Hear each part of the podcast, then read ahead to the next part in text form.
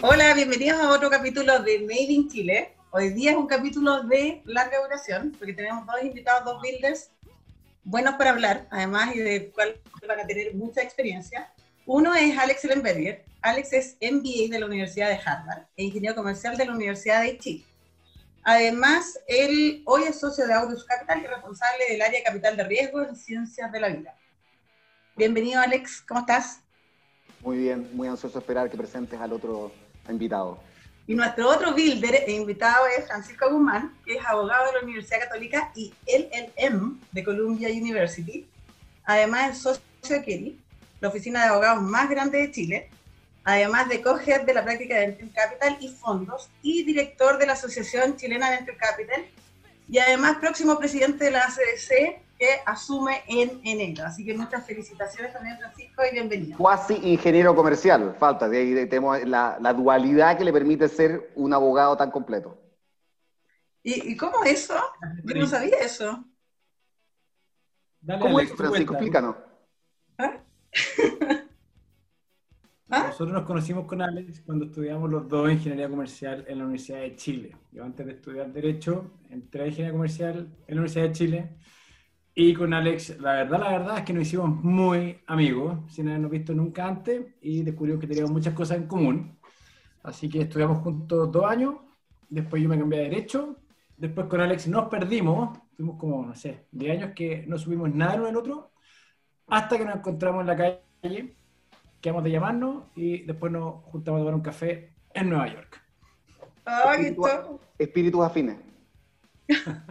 Era el destino, era el destino. Era el destino, serendipity. Era, era el destino. Francisco además es mi profesor del diplomado de, de Venture Capital, así que ahí aprovecho de preguntarte, Francisco, porque ahí siempre cuenta la historia de cómo empezaste a meterte en todo lo del Venture Capital. Y es gracias a un amigo conocido eh, tuyo, entonces ahí te juegamos eh, este punto para que nos cuente, digamos, cómo, cómo ingresaste a este mundillo. A ver, mira, yo llegué voy a contar una historia que creo que no he contado antes. Yo llegué a Chile, yo estaba viviendo afuera, trabajando en Nueva York, y llegué a Chile a fines del 2011. Tenía mi primer día de oficina. Y uno tiene un día de inducción en que le muestran cómo funcionan las cosas, este es tu computador, eh, esta es tu oficina, tu secretaria, y cómo funcionan las cosas típicas. Y uno anda muy perdido. Yo no llevaba ni dos horas en la oficina y me viene a buscar alguien y me dice, oye, te llama te, llama, dice que es un cliente. Yo en mi vida he tenido ni un cliente propio, y más era el primer día de la oficina y venía como alguien corriendo porque este cliente había dicho que era urgente y que era un cliente muy importante. O sea, este cliente ya te hizo verte bien en la oficina cuando todavía ni siquiera había llegado a trabajar. Digamos que me hizo pasar vergüenza, entonces yo... No, yo creo que te hizo verte bien, porque al ah. final del día, imagínate, este, este asociado llega y ya viene trayendo marraqueta bajo el brazo. Pues. Cliente importante, cliente importante. O sea, los tipos pensaron al tiro, este tiene pasta de socio, al tiro. Digo, aló, y estaba Alex Ellenberger, y dice, hola. ¡Ay, con voz de pito! ¡Ay, sí, me cambiaste la voz! No puedo creerlo. Gracias, Francisco. Oye, pero ¿qué pasa? Me dice, ¿cómo te ha ido tu primer día en Kerry? Me dice, ¿pero, pero ¿para qué me llamáis? No, para eso, para saber cómo estáis. Y la verdad es que a partir de eso, Alex me dijo, no, pero en serio, en serio, yo necesito que me ayude en un tema. Y dije, ¿qué, ¿de qué se trata? Me dijo, mira, ¿tú sabías algo de Venture Capital? Y yo fui muy honesto, le dije, no, no, no sé lo que es eso. Me dijo, mira, es como una transacción, me explicó y yo llegué a la conclusión de que era un, un M&A, o sea, una, lo que decíamos en derecho corporativo normal, fusión adquisición, más chica. Era un M&A de un millón de dólares en vez de ser algo de 100 millones de dólares o más, que eran las cosas como que se ven en oficinas grandes. Entonces me lo describió. me lo... Dijiste este cliente picante, pero no importa, entre algo y nada, mejor algo. Oye, ¿y ese era el programa, eso era del programa Farminoa o era otra cosa? No. No era. qué tierna quedaría, tan tierna. Pura ternura. Digámoslo, era la inversión de Aurus en Kinostics. Ya, pues entonces sí. La primera no. Sí, claro. O sea, fue Farminoa, o sea, me como mis palabras. Me como mis palabras. Y yo estaba muy interesado con esto, lo encontraba que era fascinante. Empecé a preguntar en la oficina, yo estaba, oye, ¿quién ha visto este tipo de inversiones tecnológicas, pero es corporativo, no sé qué? Y al final como que fue un poco, sonaba muy interesante, pero tampoco sabía muy bien qué había que hacer. Nos juntamos con Alex, nos juntamos con el equipo, y como es Alex, rápidamente pasó de que no era solo Gnostics, había que arreglar un tema mini clinic y aparte estaba Phytotox en esa época. Entonces me dice, están estos tres temas. Y partimos, yo fui súper franco, le dije, mira, no tengo idea de qué se trata, pero veamos. Y como es Alex, que es mejor que varios abogados que conozco eh, eh, interpretando documentos, me dice, mira, acá está tu modelo, este es el formato de la NVCA.org, que es la New Venture Capital Organization, así se hace en Estados Unidos. Yo quiero tener una cláusula full ratchet, quiero tener un derecho de no sé qué, quiero tener esto, esto, esto, esto, y ahí está, dale. Y ese fue mi primer encargo de Venture Capital. Y, y la verdad es que eh, fue un desafío, no había nada. Yo miré todos los modelos que teníamos en la oficina y qué se hacía. Me di cuenta que lo que me estaba pidiendo Alex no era nada parecido, no solo a lo que yo conociera, sino que incluso la base de datos de la oficina no había nada parecido. Vi los papeles que tenía Alex antes, que había hecho otras inversiones, y dije, acá se nota que se tomaba el modelo de la NBCA, pero hay muchas cosas que, según yo, como que no, no calzaban mucho con cosas de derecho chileno, era más, más bien, como dije, acá hay harto por hacer. Y, y partimos trabajando con Alex. Y eh, esto fue el fin del 2011 que partimos. Y a raíz de eso, empezamos nosotros en la oficina a armar los primeros documentos de esto, a tener como cierto estándar. Alex nos empezó a pedir ayuda en varias inversiones. De ahí empezaron a llegar otros fondos más que estaban invirtiendo, o clientes, o contrapartes, y, y así entramos al Venture Capital. Todos los años yo pensaba que esto era como casi un hobby, porque era la inversión o las inversiones de un millón, dos millones de dólares, y, y supone que yo había llegado a la oficina a hacer M&A, fusiones y adquisiciones. Y seguíamos haciendo un paralelo, harta. Y todos los años yo decía, bueno, esto se va a acabar. Y el Venture Capital es como algo entretenido, pero, pero es una rareza. Eh, todos me decían, tus transacciones más chicas. Algunos me, me decían en broma, oye, la panadería, esa- esas cosas que tú vendes panes, como lo, lo más barato, lo más fácil, es como ya el, el volumen. Eh, me decían, oye, tú tenés que tener tarifas más bajas porque las transacciones que tú haces no da para los honorarios de la oficina. Y, y la verdad es que siempre pasó que nos entendimos muy bien trabajando con Alex. Eh, a raíz de eso empezamos a trabajar cada vez más con otros tipos de clientes que están en esta industria. Nos armamos nuestro set de documentos que hasta hoy día usamos en Venture Capital eh, en la oficina y yo diría que también eh, fuimos armando un poco el estándar de lo que es con otros pocos abogados que estábamos haciendo esto en la época. Y hoy día ya se invirtió la relación. O sea, la mayor parte de mi tiempo lo que hago es Venture Capital. Me encanta. Eh, en la oficina tenemos un grupo grande que estamos dedicados a esto y así como partimos trabajando para los inversionistas principalmente, hoy día trabajamos con los emprendedores que son de alto vuelo, a los que les está yendo bien, las cosas más complicadas y, y yo creo que ya no hay vuelta atrás. O sea, e- esto que partió como una casualidad y un favor, un poco eh, riéndonos con Alex, hoy día ya para mí es, es lo que hago la mayor parte del tiempo. Así que muy contento y muy agradecido también de Alex que, que, que se puso en el camino para llamarme. esto. Oye, a los que Yo te soy el decían, agradecido que después de todo eso te transformaste, te transformaste en el gurú. Entonces, para mí, pues, en, en el nuevo presidente de la CBC, además. Sea, O o sea, sea, yo ya me siento, yo ya me siento que soy amigo de un famoso. Yo hoy día tiro tu nombre. Yo, o sea, hoy día es como, yo soy amigo de Francisco. O sea, no, Entonces- y, y Alberto, y Alberto también. Alberto, ¿ah? Alberto Rodríguez Navarro. doctor, doctor Rodríguez Navarro. Doctor Rodríguez Navarro. O sea, también que haber sido como la segunda la del cero transacción que hicieron, ¿o ¿no? Punto. De hecho, después de estos casos que comentamos, rápidamente llegó Levita Magnetics y el primer tema que teníamos que hacer era, Internacionalizarlo. porque Alberto vivía en Chile, tenía todo acá y estaba con un pie acá y un pie en Estados Unidos y tenía un, un desorden grande. Después cuando Alberto escucha esto me llama por atarme, pero estuvimos trabajando un año para, para terminar la situación de Levita Magnetics y que se radicaron afuera y, y hoy día ya están 100% afuera. Alberto está afuera, la compañía está afuera. Pero en su momento tuvimos que trabajar mucho para, para hacer eso. Así que ese fue otro de los casos complejos. Aparte, lo entretenido es que cada caso era distinto, entonces, como que de los primeros 10, como que no se repetía ni una problemática. Entonces, no había nada de conocimiento adquirido ni culpa de experiencia para hacer las cosas más rápido. Desastre. Aprendí mucho. Reconozco que eran puros problemas que no tenían una solución que le pudiera pedir, eh, como, oye, ¿cómo lo hicieron en el pasado? No existía. Había que hacerlo por primera vez. Y en eso, ahí yo soy un agradecido también que tengo la suerte de estar en la oficina que estoy, que tiene todas las especialidades. Entonces, llamaba en PI a Guillermo Kieri, en tributario tenemos un equipo muy bueno, está Manuel José Garcés, que sigue estando ahí, hasta Jaime Kieri se metió a ayudar a algunas cosas con la ICA Power, que son, o sea, eh, en los distintos ámbitos íbamos construyendo soluciones, pero con un equipo muy firme detrás, con Cristian Isaguirre, que, que es otro que hacemos corporativo también.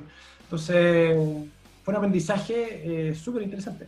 Y hoy día, lo dijeron de la CBC, para los que no saben, la CBC es la Asociación Chilena de Venture Capital, que se armó hace cuatro años, vamos por el cuarto año, y tiene un directorio y funciona bastante bien. Partimos con, creo que eran cinco o seis fondos, hoy día hay más de 40 socios, y me eligieron presidente, así que asumo en enero, así que estoy muy contento también por eso. Bravo. Oye, eh, bueno, Alex, ¿y tú? Cuéntanos, cuéntanos acerca de Alberto, por ejemplo, ¿cómo empezaron eso? ¿Cómo, cómo empezaron? Ustedes empezaron la relación por Farmi, ¿no? Ahí se conocieron también. Todo gracias a ti, Bari. de hecho, probablemente la que mejor puede contar eso eres tú. No, a la Tere Hudson. No importa, pero tú estabas ahí en medio de todo. De fondo, tú eras ahí el pegamento que unía toda esa relación. no, la, la Suchen también.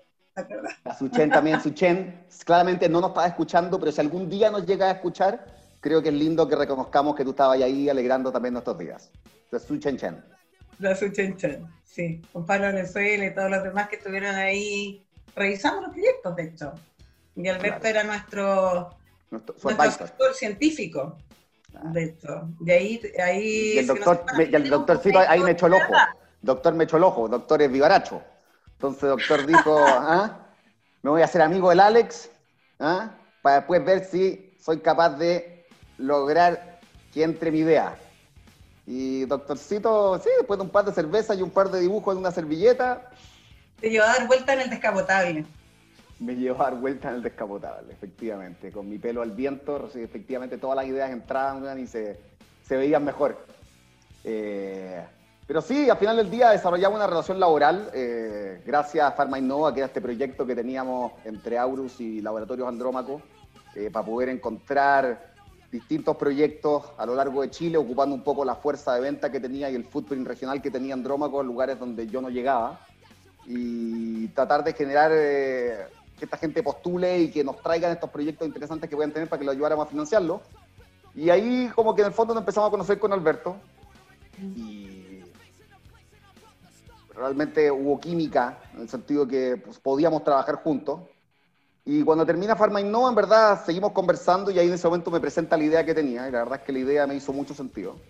Y empezamos a tirar rayas en una servilleta, y realmente me comentó que estaba haciendo una postulación a Corfo, que le interesaba esta cuestión, y yo le dije, bueno, analicemos esta cosa. Y la empezamos a analizar más en serio, y le empezamos a hacer de verdad, y resulta que cuando vimos que tenía, que tenía piernas, eh, lo llevamos a comité, lo conversamos, le dijimos, mira, ¿sabes qué? Nosotros te financiamos la contraparte privada de tu postulación si es que te ganas el Corfo.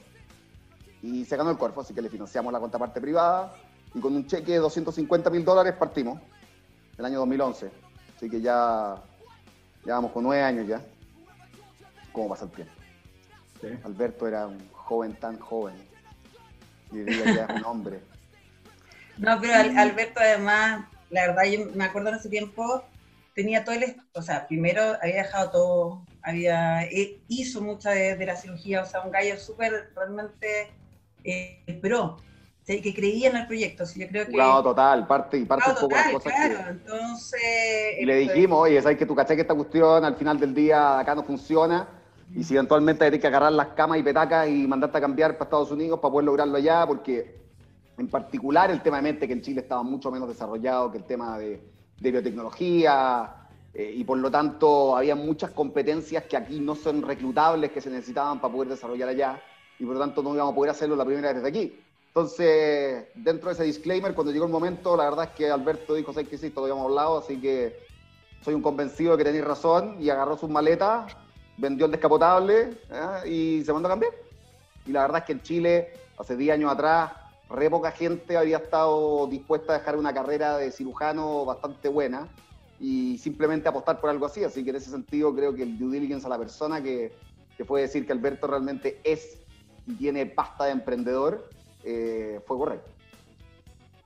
De hecho, eh, cuando estaba en la Chile, creo, trabajando en la, en la universidad, en, en el área de transferencia tecnológica, viajé a, a Stanford y me tocó escuchar a... ¿Sacaste una selfie?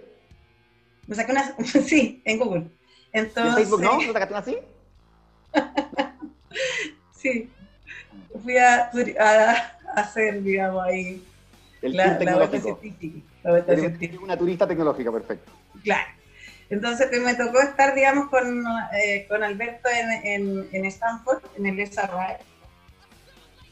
Y en el fondo él ahí además es una estrella, porque la verdad es que fue parte de este programa Go to Market, realmente, digamos, está haciendo cosas eh, maravillosas, grandes, y con mucho sacrificio. Imagínate, ¿cuándo empezó usted? El 2011, o sea, nueve años. Es una estrella y brilla en el firmamento.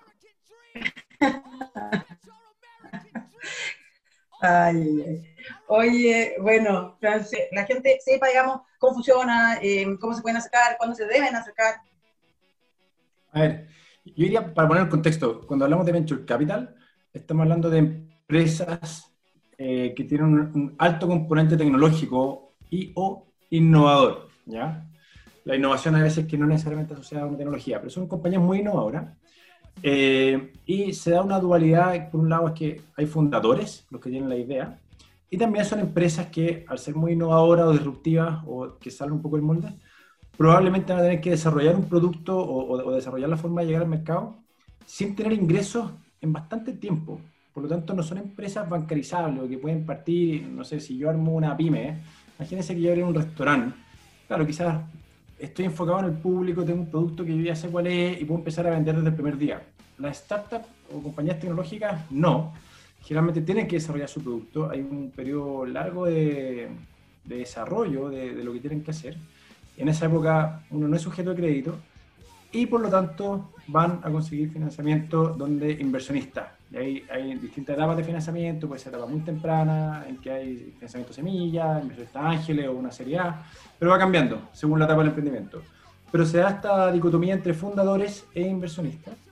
Los fundadores son los que tienen la idea, el inversionista es el que pone los recursos y tiene bastantes características muy particulares al haber esta dualidad de interés entre fundador e inversionista y un componente tecnológico disruptivo importante. Yo diría que otra característica más es que son empresas que generalmente eh, son internacionales o, que por lo que están haciendo tienen un componente internacional importante. En otras palabras, si fuera una empresa solamente que se abre para tener su producto en Chile, probablemente no va a ser una startup o venture capital de los que estamos eh, abordando en esta discusión. Son empresas que por sus características necesitan algo que es más grande o, o por lo menos van a abarcar un mercado mayor que solamente el mercado local.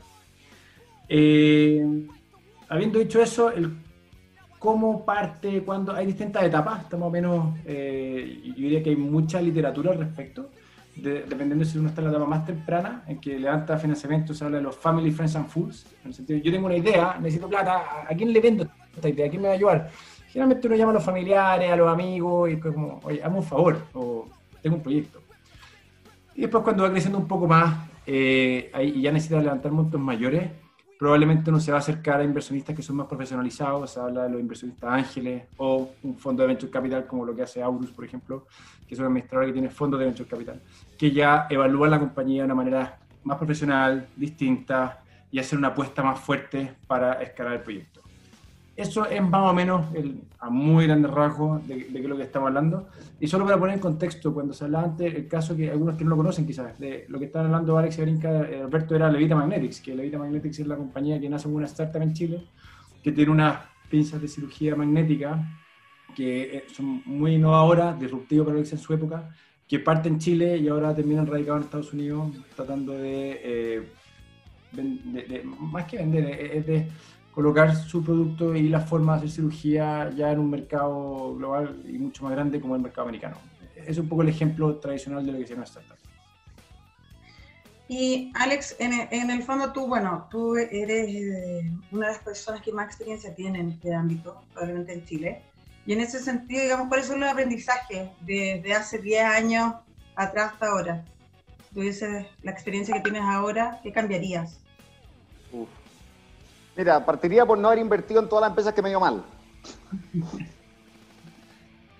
Oye, Alex, para, para, ah, en eso, ¿cuál es, tenéis como un ratio? De- porque siempre está la, estadística que 7 de cada 10 fallan, ¿no? Sí, de- es lo único en lo que me he equivocado para mejor en 10 años. Ya. ¿Qué Porque siempre pensé que me iba a demorar menos, que iba a ser más barato, que, iba a ser más fácil, que iba a ser más todo, y todo se demoró más, fue más caro, fue más lento, fue más difícil, todo. En lo único que me que para mejor es que nunca pensé que 10 años después, de nueve inversiones, iba a tener seis compañías que todavía estaban funcionando, que podían entregar retornos buenos, que obviamente el que se han demorado más es parte de lo que me equivoqué para peor, eh, porque yo habría pensado cuando partí que a los 5 o 6 años iba a tener claridad que estas compañías se iban a vender, pero resulta que la verdad, efectivamente, en su momento, eh, hubo que tomar decisiones complejas porque la verdad es que éramos de los primeros que estábamos haciendo venture en Chile. Eh, y en particular en ciencias fui el único fondo, desafortunadamente, que se dedicaba exclusivamente a eso durante mucho, mucho tiempo. Entonces, resulta que el venture capital es un juego de sindicación. O sea, tú quieres, en el fondo, ser capaz de coinvertir con gente porque nunca es suficiente plata, nunca es suficiente esfuerzo, nunca es suficiente ancho banda. Entonces tú querías tener coinversionistas. Y no había, mucha, y no habían fondos profesionales con quienes coinvertir prácticamente. Coinvertimos con Austral en un par de cosas, pero Austral, Austral tenía un foco en, en salud, pero el foco principal de Austral era tecnología. Entonces, salud eran algunas apuestas selectivas que tenían, pero ningún fondo donde pudiéramos sentarnos y decir, ¿sabes que coinvirtamos en todas estas? No había. Entonces, como no había capital en ese, en ese momento, realmente la decisión que uno se había enfrentado un poco era si el emprendimiento está más temprano de lo que me gustaría, que la gran mayoría llegaba más temprano de lo que me gustaría, ¿qué hago? Porque si le digo que no porque está muy temprano, pueden pasar dos cosas. Si le digo vuelve en un año, puede que vuelva o que no vuelva, ¿cierto? Ahora, si no vuelve porque lo más probable es que encontró otra cosa para hacer, no que encontró financiamiento, en particular en los años de que estoy hablando. El problema es qué pasa si vuelve, porque si volvía, lo más probable es que iba a volver prácticamente igual como estuvo un año antes, sin el capital, para haberle hecho lo que yo quería ver, y habiendo perdido un año. Entonces tuvimos muchas veces que tomar la decisión de, si nos gusta realmente el emprendedor y nos gusta lo que quiere hacer, mejor entremos ahora, porque perder un año por perderlo no tiene ningún sentido, dado que probablemente no va a llegar con el nivel de madurez que le vamos a pedir. Entonces, todo ese efecto de partir más temprano y tampoco tener tantos inversionistas con quienes sindicar, hacía que los desarrollos fueran un poco más lentos.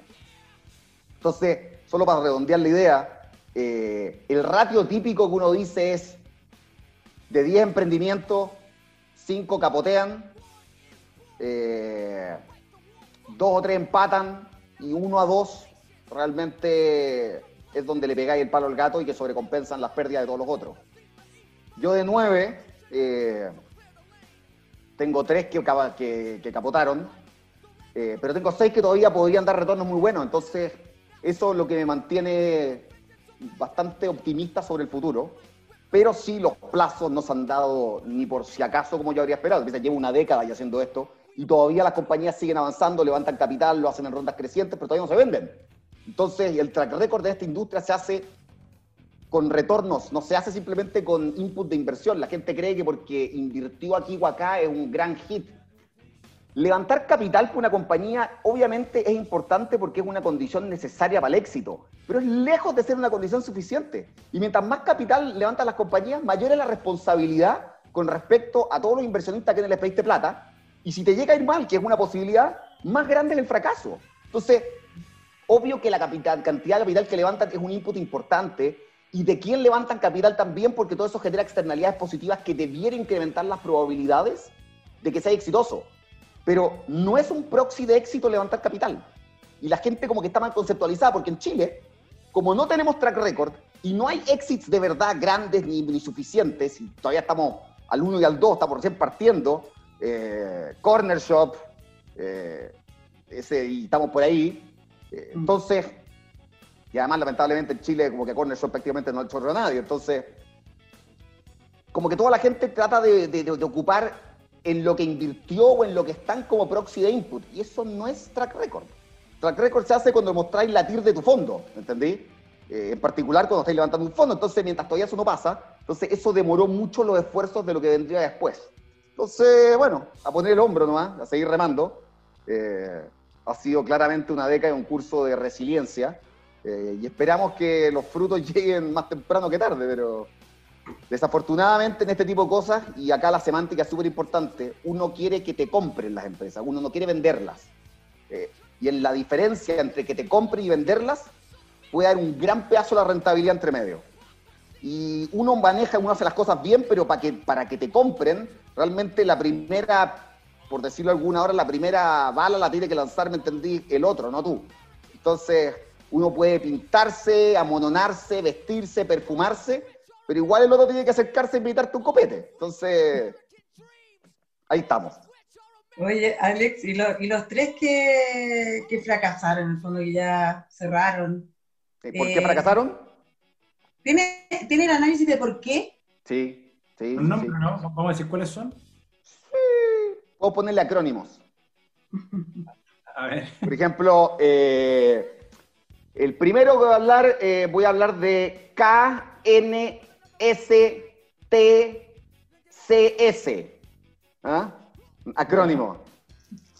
Eh, y ese fracasó porque la tecnología no funcionó. Y ahí, ¿dónde estuvo el mea culpa? En que yo creo que el due diligence inicial estuvo bien, pero yo creo que, que, fallamos como compañía en que nos demoramos mucho en poder replicar ciertas cosas que eran pilares fundamentales para poder escalar la tecnología. Y cuando llegó el momento donde en esa réplica no se dieron las cosas como tales, ya había pasado mucho tiempo y perdimos plata. Ahora, de todas las inversiones que yo hice, es lejos en la que menos perdí capital. Y un poco en parte porque estuvo bien estructurado mentalmente desde el principio cómo las inversiones se iban haciendo cuando se iban cumpliendo hitos. Pero mirando para atrás, podríamos haber perdido aún menos si es que hubiésemos cambiado cierto orden de cómo se hicieron parte de los desarrollos desde que se partió. Eh, y ahí eh, el fracaso que tenemos entre inversiones fue compartido con Andrómaco y también con la Universidad de los Andes.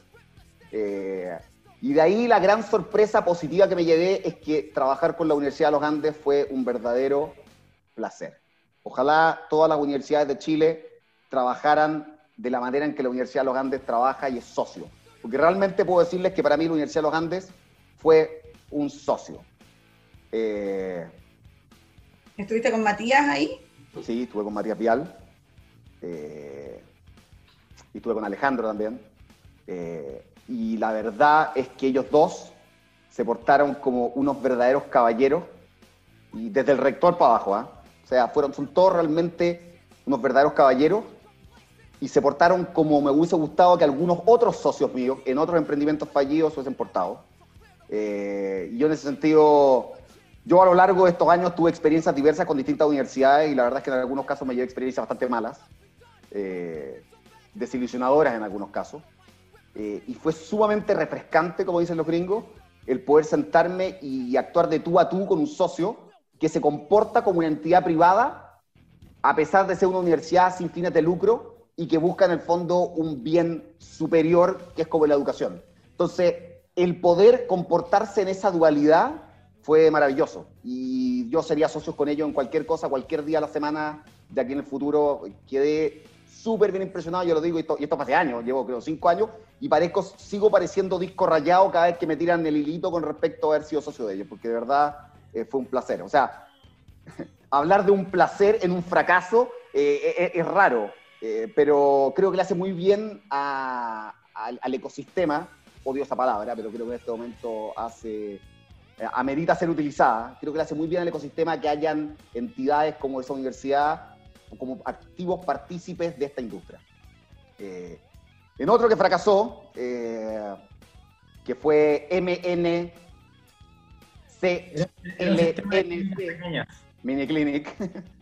Eh, ahí creo que nos equivocamos en varias cosas, pero te diría que la principal cosa en la que nos equivocamos es que yo creo que no, no tuvimos, no fuimos, ni tuvimos, no fuimos los inversionistas correctos para lo que el emprendimiento necesitaba. Yo el modelo de pequeñas clínicas de atención primaria en lugares de alto flujo le tengo mucha fe. Funciona en otras partes del mundo y creo que acá en Chile funcionó. De hecho, los clientes que venían, los pacientes, nos evaluaban pero con unas notas ridículamente altas cuando el promedio del sistema de salud es ridículamente bajo en la calidad de la evaluación. estaban todos felices y además el crecimiento fue boca a boca. Primero venían ellos, después te a la familia. ¿Quién, es ¿Quién es el emprendedor ahí? Patricio Millas. Eh, creo que nos equivocamos principalmente en que no teníamos, por decirlo como compañía, la potencia de balance el, financiero para poder soportar que el crecimiento iba a ser mucho más lento de lo que necesitábamos y que íbamos a tener que invertir y probablemente ir a pérdida, en el fondo, y aguantar eh, un drenaje financiero fuerte durante un periodo mucho más prolongado. Entonces, habríamos necesitado inversionistas con muchas más espaldas de la que realmente tuvimos. Yo creo que ahí fue difícil ajustar el modelo hacerlo así. Hoy día, además, el modelo le habría hecho varios cambios con respecto a dónde colocarnos eh, geográficamente, etc. Pero yo creo que el error principal fue hacer ciertos supuestos que subestimamos la realidad y que no se dieron y cuando llegó el momento de tener que seguir poniendo, seguir poniendo, seguir poniendo, eh, no, no, fuimos capaces de, de, hacerlo y tampoco fuimos capaces de reclutar eh, y de atraer inversionistas que fueran capaces de poner lo que faltaba. De ahí yo creo que ¿Esto fue hace 10 años atrás? ¿Hace No, esto fue, o sea, el fracaso fue hace unos 6 o 7. Pero la, la, inversión, porque si esto hubiese pasado quizás... Hace unos 8. Claro, si hubiese invertido ahora, con más actores, quizás sería distinto. Quizás sería distinto, pero, pero yo igual creo que el modelo para Chile tendría que ser un poco diferente. Yo, yo habiendo estado asesorando el proyecto, eh, voy a hacer algo que impresionó mucho. Siempre hablan, los emprendimientos, que los fondos, que lo único que están mirando es la TIR y el resultado final y que, el resto les da lo mismo. A mí me tocó ver en Miniclinic que faltaba caja y se debían sueldo. ¿ya? Y, y había que tomar una decisión muy difícil porque había que cerrar la compañía y ya no había plata para pagar los sueldos. Y ahí, si uno se va por el camino netamente legal, hay varias alternativas de simplemente para decir, ok, la compañía paga con, con lo que tiene y se acaba. Y, esos sueldos al final, incluso alguien por ahí, los que estaban en la mesa, había demasiados actores en esa mesa, desgraciadamente, decía, bueno, paguémosle el sueldo con, le tenemos algunos a la camilla, al otro lado del equipo, y era gente, en verdad, había enfermeras entre medio, o sea, había harta gente que, que, en verdad había hecho un esfuerzo por la compañía y, y se le debían los sueldos. Y me acuerdo de que un grupo de los inversionistas, liderados por Aurus, hicieron un aumento de capital exclusivamente para pagar los sueldos que faltaban. O sea, se metieron la mano al bolsillo, dijeron, ahí está, se pagan los sueldos y después se cierra la compañía. Eso es algo que hasta hoy día me ha impresionado porque es como, es como debería ser. Y, generalmente nos toca, me acuerdo que había otro abogado que decía, mi rol es decirle a mi cliente que, que, tiene que irse nomás y que la compañía tiene que quebrar. Entonces, eh, es ridículo. Y, me acuerdo haber visto esto en mi hasta hoy día de, las cosas como debería ser. Así que no le hemos comentado esto a Alex, yo creo, hace años, pero a mí me llamó mucho la atención en ese momento. Sí que bueno, ahí tenéis dos aprendizajes, pero al final del día son aprendizajes. Algunos son, mira, creo que cada aprendizaje es súper especial y particular eh, a cada una de las cosas. Hay algunas cosas que obviamente sacáis limpio sobre experiencia y sobre cómo se comporta la gente y vaya aprendiendo al final del día este negocio es un negocio tanto más de gente que de cualquier otra cosa. La gente a veces lo mira afuera y cree que es súper financiero, pero al final del día el negocio de Venture Capital de financiero tiene cero. El negocio de Venture Capital es 80% apostar por las personas correctas, 20% apostar por la tecnología correcta. Siempre digo que prefiero mil veces un equipo clase A con una tecnología clase B que una tecnología clase A con un equipo clase B. Que nada va a salir como uno cree y es el equipo, son los fundadores, es el directorio, son los que se van a poner, el hombro, le van a poner el pecho a las balas y son los que van a tener que ser capaces de sacar y hacer que la cuestión, esta cuestión es un conejeo. Y en ese sentido, si hay algo que realmente rescato es, yo antes le ponía foco a las personas, pero a veces me encandilaba un poco más por la calidad de la idea que venían.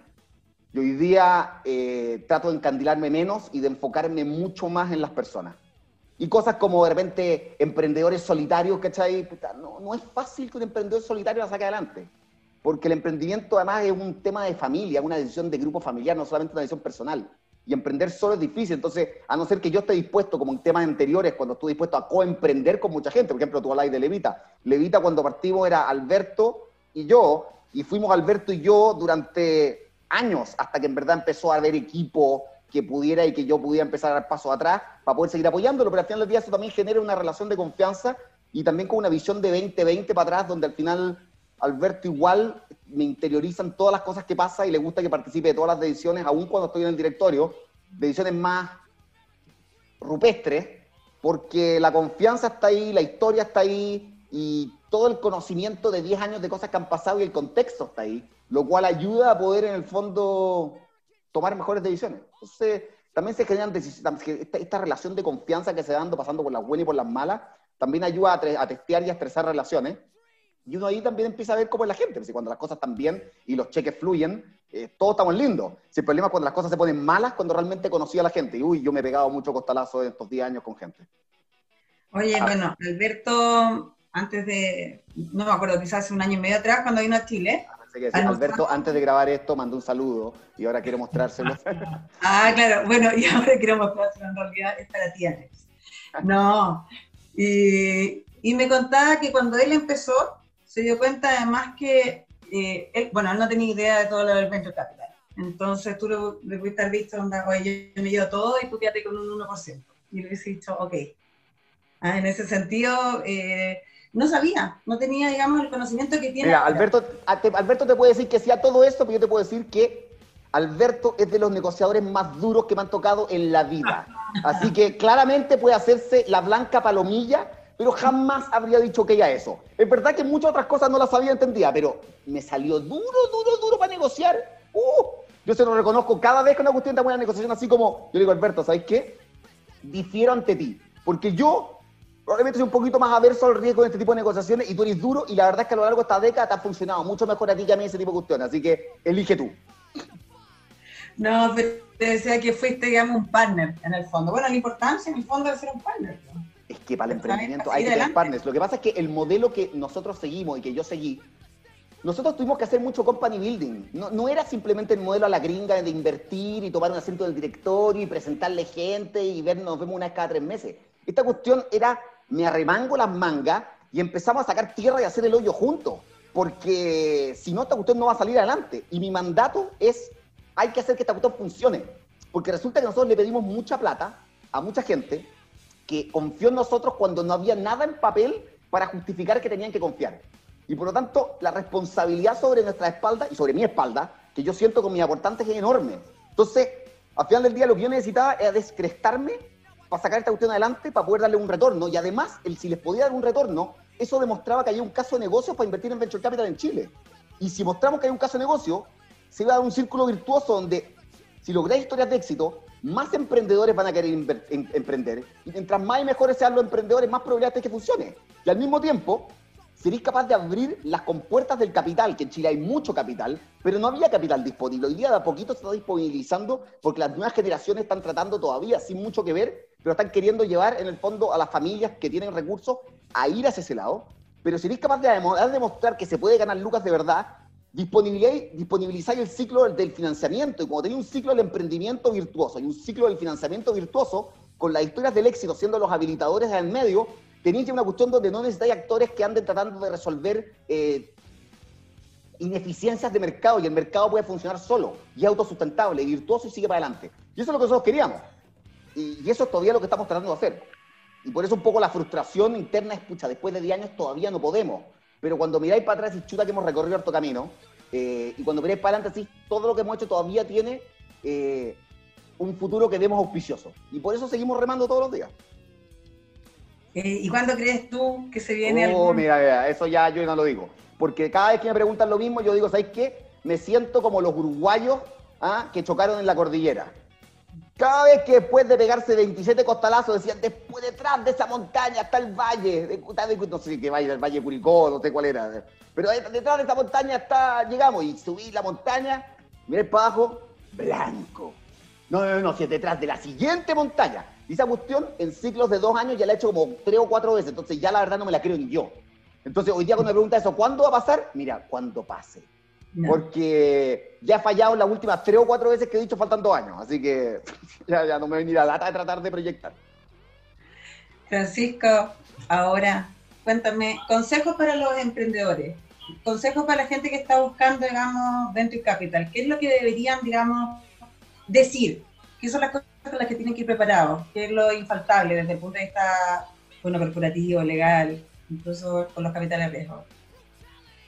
Mira, más que lo, que querían decir es varias cosas. Primero, eh, yo creo que hay un tema de mentalidad que es clave. ¿ya? Eh, se ha hablado mucho por, algo que dijo uno de los fundadores de Corner que decía, oye, tienen que salir de Chile lo antes que puedan. Y después él tuvo que explicar que no era váyanse de Chile, era tengan roces con otra gente con una mentalidad. Yo creo que la clave es cambiar la mentalidad. Eh, en el fondo, el primer consejo es, tú tienes que ir por más, tienes que en verdad estar dispuesto a conquistar el mundo. Eh, eh, eso de irse como con chicas, acá no funciona, lo que decía Alex. Esto es un esfuerzo tremendo. La gente, yo siempre pregunto, oye, ¿quién es el fundador de la compañía? Y se levantan varias manos. Digo, ya, pero ¿quién es el que está sin dormir, el que está con dolor de guata, el, el que está vomitando los domingos en la noche porque no tiene la forma de llegar a fin de mes? con la compañía o que tiene que hacer el aumento de capital. Y ahí hay uno o dos que levantan la mano y en verdad esos son los fundadores, ya. esos son los que están en la compañía el día a día. Esto es tan duro que en verdad hay que tener una mentalidad de ir más allá. O, sea, uno puede optar por meterse en el mundo del emprendimiento o no. Y las dos decisiones son súper válidas. Pero si uno en verdad quiere emprender y quiere eh, ser exitoso en esto, es un juego de all in. O sea, en verdad es todo para adentro, con una mentalidad agresiva, pero agresiva en el buen sentido, en el fondo es de buscar las oportunidades, de, creerse el cuento, de formar redes, las conexiones son clave, los contactos, o sea, hay gente que dice, mira, a mí me carga ir a los cócteles o seminarios o eventos de Venture Capital porque me digo trabajar. Y hay otros que uno, al evento que vaya, está, y dice, ¿a qué hora trabajas, este ¿Cuál es la receta correcta? Es que hay que hacerlas todas. En Venture Capital, en verdad, hay que levantar plata, hay que tener contacto, hay que tratar de internacionalizarse, hay que desarrollar el producto, hay que hacerlas todas. Entonces, eh, yo diría que lo principal es un tema de mentalidad, mentalidad ganadora, a full, eh, a conquistar el mundo, o sea, no, hay otra.